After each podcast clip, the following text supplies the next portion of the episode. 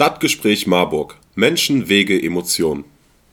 Hallo Marburg, hier ist wieder der Michael vom Stadtgespräch Marburg und heute könnt ihr das Selbstinterview von dem Stage-Talent der Woche von Musik nachhören. Viel Spaß damit. Wer seid ihr? Ich bin der John, ich singe und spiele Gitarre in der Band. Ich bin der Martin und ich spiele die Drums und wir sind nur zwei Fünftel von der Band Strange Wars. Genau, zu uns gehören noch der Wolfgang und der Tom, jeweils an der E-Gitarre und der Flo am Bass. Welches Genre spielt ihr? Wir machen Alternative Rock oder sind eine Alternative Rock Band, da Alternative Rock immer so ein ja, allumfassender Begriff ist, wenn man die Musikrichtung nicht ganz einordnen kann, sei es Punkrock oder Hardrock, äh, umschließt das immer so ein bisschen alles.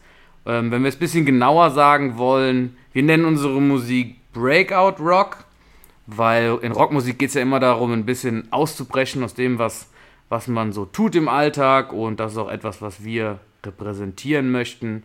Also nennen wir unsere Musikrichtung Breakout Rock. Seit wann macht ihr Musik? Gegründet haben wir uns im Spätsommer 2020 äh, mit der Intention, dass wir einfach unsere eigenen Songs schreiben wollen, haben dann Ende des Jahres 2020 mit dem Songwriting angefangen. Aber wir kennen uns auch schon länger aus anderen Bandprojekten und Cover-Rock-Projekten, die wir vorher die Jahr, ganzen Jahre gemacht haben. Also wir waren uns schon alle vorher gut bekannt. Warum macht ihr Musik? Ja, weil wir nicht tanzen oder modeln können. ähm, nee, Quatsch, warum macht man Musik oder warum macht man überhaupt irgendwie ein Hobby? Ich denke, das ist irgendwo in einem drin eine Leidenschaft, die man hat und die auch ein bisschen so den jeweiligen Charakter von einem ausmacht. Und äh, ja, auf der Bühne zu stehen, ist ja auch irgendwie eine Art, ähm, man selbst zu sein und mit anderen Menschen irgendwie eine Verbindung einzugehen. Und ich denke, deswegen ja, machen wir Musik, weil es unsere Leidenschaft ist natürlich. Also bei mir war es eher so, dass meine Eltern einen Weg gefunden haben, um mein ADS runterzubringen. Und deswegen spiele ich Schlagzeug. Oder deswegen. Was waren eure schönsten musikalischen Erlebnisse? Ja, also bei mir sind das oft so die Grundsteine, wo man angefangen hat, Musik zu machen, als man das erste Mal auf der Bühne stand, als man das erste Mal, sage ich mal, irgendwo Live-Musik gemacht hat, einen Applaus bekommen hat. Mhm. Aber auch persönlich ähm, einfach schöne Auftritte mit viel Publikum, wo man gutes Feedback bekommen hat. Ich glaube, einfach jeder Auftritt, wo das Feedback gut ist und die Leute zufrieden sind, die Leute Spaß haben vor der Bühne, äh, ist eigentlich ein positives Erlebnis. Ja. Ähm, losgelöst jetzt von der Band, bei mir wäre es noch, ich glaube, 2009 war ich auf meinem ersten großen Konzert, habe ich Bruce Springsteen geguckt, mit meiner Mutter damals in Frankfurt. Äh, ja, dreieinhalb Stunden Rockkonzert und das hat mich auch irgendwie nachhaltig beeindruckt danach ähm, in dem, wie die Band auf der Bühne aufgetreten sind. Und in der Band finde ich auch noch ein schönes musikalisches Erlebnis, wo wir zum ersten Mal angefangen haben, eigene Lieder zu schreiben und gemerkt haben, dass das irgendwie mehr klickt, als äh, Cover zu machen. Dadurch hat sich irgendwie nochmal ein ganz anderes Gefühl eingestellt. Das war auch, auch eine sehr coole Sache. Wer sind eure musikalischen Vorbilder? Also bei mir ganz klar Bruce Springsteen an vorderster Front, der seit ja, 50 Jahren einer der größten Rockmusiker unserer Zeit ist und ähm, ja nach wie vor ja, einfach Spitzenalben macht und äh, ja einer der ganz großen ist.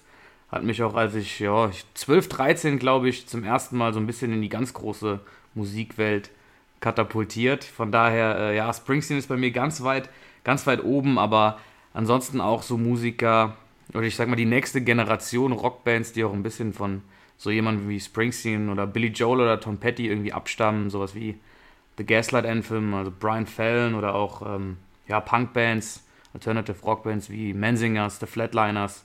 Das ist so meine, meine Sparte und meine großen Vorbilder auf jeden Fall. Ich glaube, bei mir als Drummer, Personen, die mich, sag ich mal, meinem Musikstil und meiner Spielweise beeinflusst haben, sind auf jeden Fall Chad Smith, oder ähm, Simon Phillips. Und ja, was Bands angeht, sind wir da auch ganz schnell bei Red Hot Chili Peppers oder zum Beispiel Green Day, was mir einfach auch an den Live-Performances, an den Songs, an den Melodien, sag ich mal, mich, sag ich mal, meine Jugend geprägt hat. Wenn man jetzt noch auf die anderen, die leider nicht dabei sind, ein bisschen eingeht, ähm, ich glaube, bei unserem Tom ist auf jeden Fall ein ganz großes Vorbild. Äh, ja, Tom DeLong von Blink 182 früher gewesen, was ihn, glaube ich, so ein bisschen geprägt hat. Und oder wenn ich an seine Kinderbilder denke, auch vielleicht so ein bisschen Kiss, oder? ja, stimmt, genau. Und heutzutage Dave Matthews, klar. Äh, hier, der Pete, unser Basser, ist großer äh, Rise Against Fan auf jeden Fall früher gewesen. Ähm, hat, glaube ich, auch ein Tattoo auf der Brust.